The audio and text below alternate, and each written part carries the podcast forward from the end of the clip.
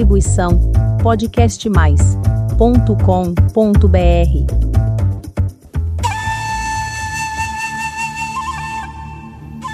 Que bom que você está aqui para mais um episódio do podcast Dança Oriental. Hoje falaremos sobre o ritmo Hatcha.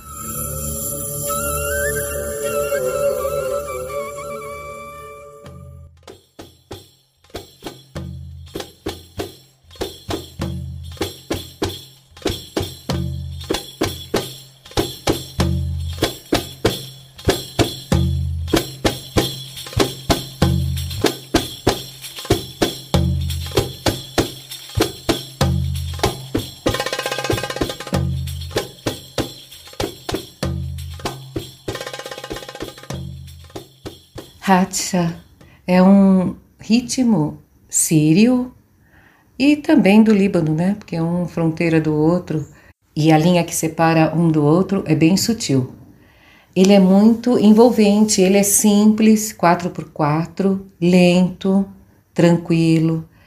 E a bailarina consegue, com esse ritmo, dançar com suavidade, expressividade, delicadeza e emoção, construindo, claro, a sua história para que essa história seja contada para o público.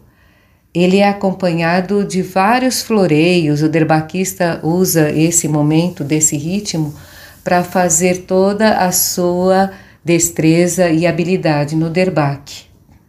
Solfejando fica dum, taca, ta, taca, dum, taca, ta, taca, dum, taca, ta, taca, dum, taca, ta, taca, dum. Percebeu que ele começa com um dum só e depois tem todo um espaço de tacatá e de floreados e daqui a pouco você pode usar o dum para acentuar um local de deslocamento do espaço cênico também.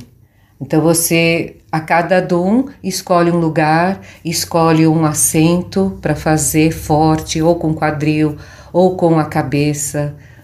E o tacatá você usa para mostrar a sua habilidade com pequenos chimes, com redondos também, oitos. E com isso a expressividade fica muito acentuada uma que é um ritmo lento e as músicas lentas eh, são mais difíceis de dançar. Você tem que conseguir passar essa atenção, essa força, não no corpo, mas sim na expressividade e no movimento completo, muito bem feito.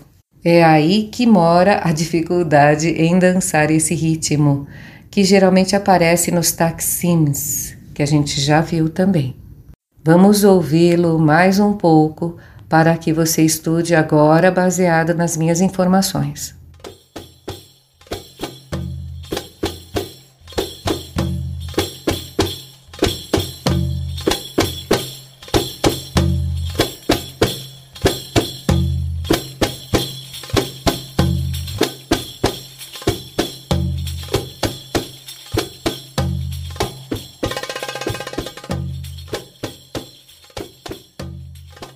Como vimos, a grande característica desse ritmo é a suavidade e a emoção e a delicadeza nas mãos.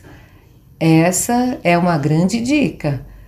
E como ele é esse ritmo lento, você tem que deixar se levar pelo que você constrói, essa história que você constrói, e deixar a batida para os acentos de movimentos, e de deslocamento.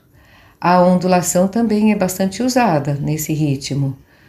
E aí você consegue deixar os braços fixos e fazer a ondulação com bastante emoção. E você, usando esses movimentos, você carrega esse momento com a atenção do público e a expressividade.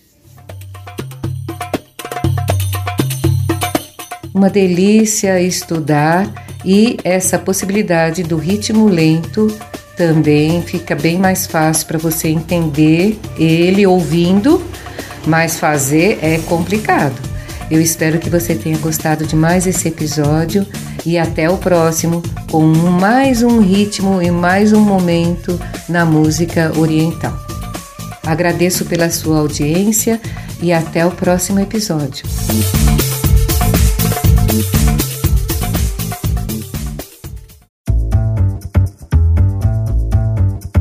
Distribuição podcastmais.com.br